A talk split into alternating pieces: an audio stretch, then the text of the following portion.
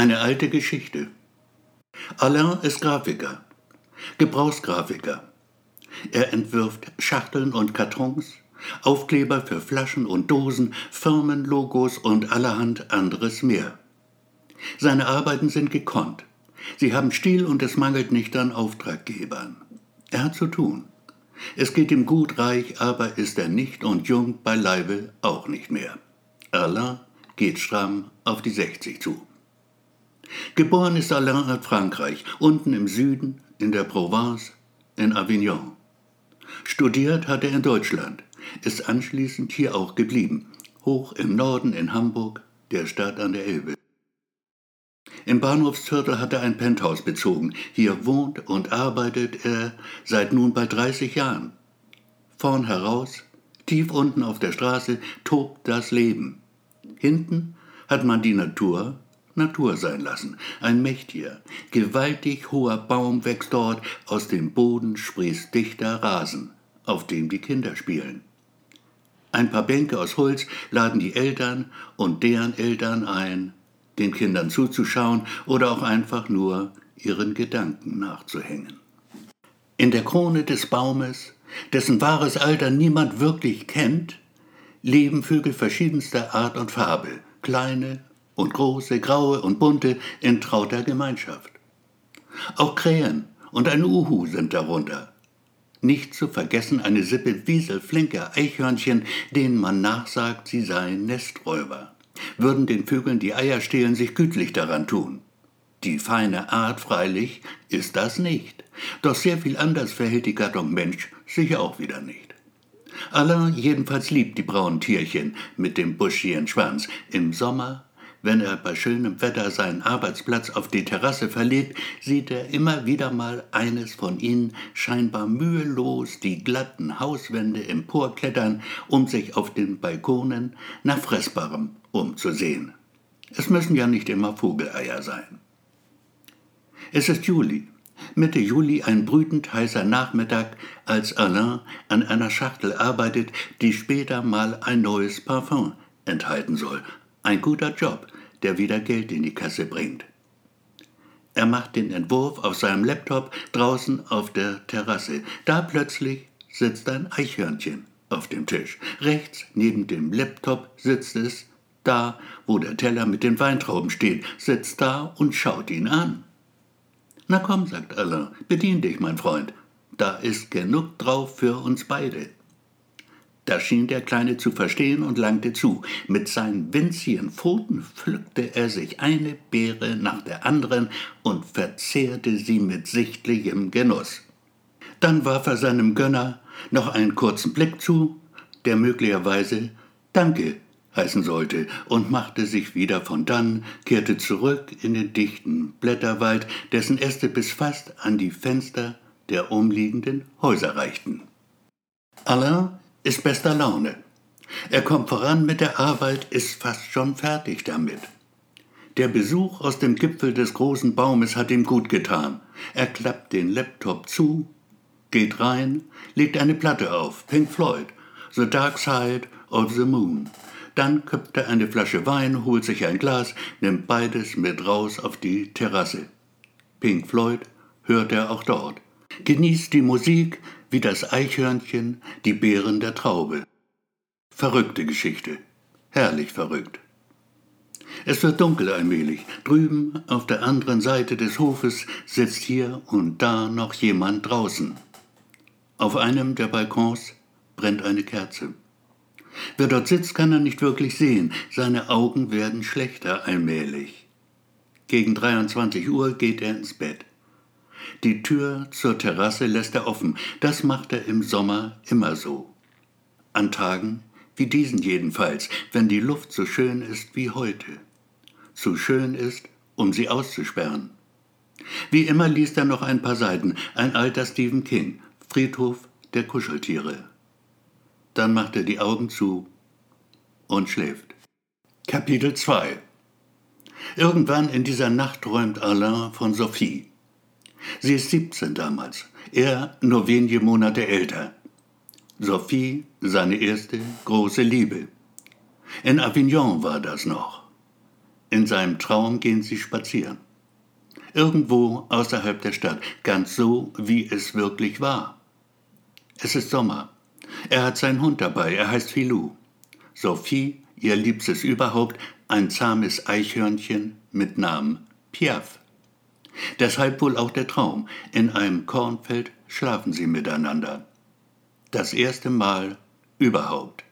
Für sie und auch für ihn. Allein schon, dass sie einander nackt sehen, ist eine Premiere und für Alain um Haaresbreite fast zu viel. All das ist Realität. Noch heute hat er ihre Brüste vor Augen. Den kleinen Leberfleck ein wenig unterhalb der rechten. Fast ein Jahr lang sind sie fortan das glücklichste Paar der Welt. Dann kommt es zur Katastrophe.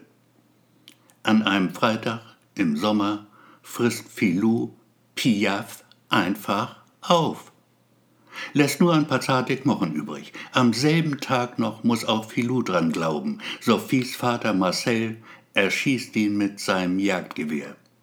Für Alain und Sophie war es natürlich aus mit der Liebe der Großen. Beide sprachen nie wieder ein Wort miteinander. Vier Jahre später dann kam Sophie bei einem Autounfall ums Leben. Als Alain nach diesem Traum, der alles wieder hochkommen ließ von damals, die ganze alte Geschichte, als er zurückkehrt aus den finsteren Abgründen des Schlafes, empfängt ihn helles Morgenlicht. Heller als sonst, wenn er aufwacht, denn eigentlich ist Alain ein Frühaufsteher, verlässt er die Liegestatt beim ersten Sonnenstrahl. Heute aber ist der Tag bereits zehn Stunden alt und er liegt, was viel erstaunlicher noch ist, nicht allein im Bett. Es ist sonderbar warm zwischen Kinn und Schulter der Rechten, sonderbar doch keineswegs unangenehm. Ein leichtes Pochen spürt er zudem, ein Herz pocht so, nur ein Herz, wenn auch ein kleines, sehr kleines, ein winziges Herz. Es ist das Eichhörnchen. Guten Morgen, mein Freund, sagt er zu ihm. Ich hoffe, du hast gut geschlafen. Und das kleine Tier schaut ihn an, und wieder könnte man meinen, es verstünde jedes Wort. Also gut, sagt Alain, dann lass uns aufstehen jetzt und gemeinsam ein schönes Frühstück einverleiben.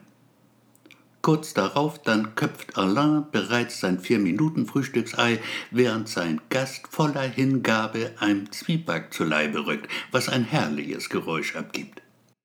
Da geht die Türklingel und Alain muss hin, um nachzuschauen, wer da was wohl von ihm will. An der Tür sieht er sich einer Frau gegenüber, die ihn ein wenig an Sophie erinnert. Sophie zehn Jahre älter obwohl da eigentlich gar keine Ähnlichkeit ist.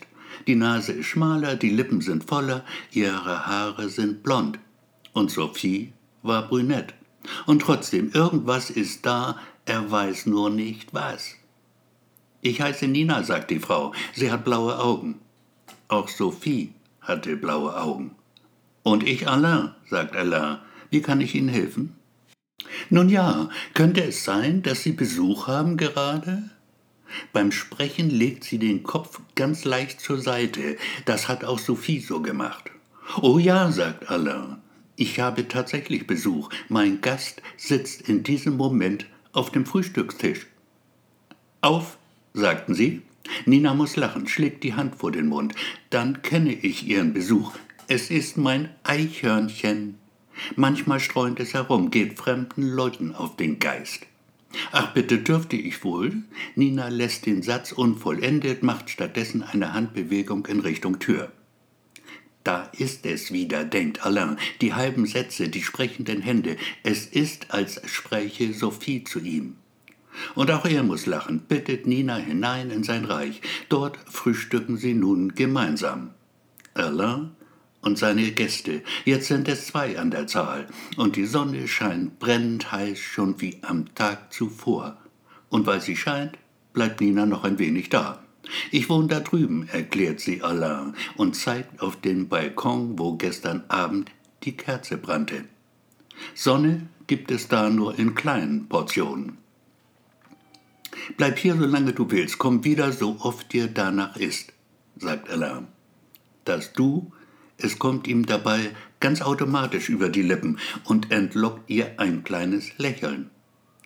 Da liegt sie bereits in seinem Liegestuhl und zeigt der Sonne ihre herrlichen Brüste.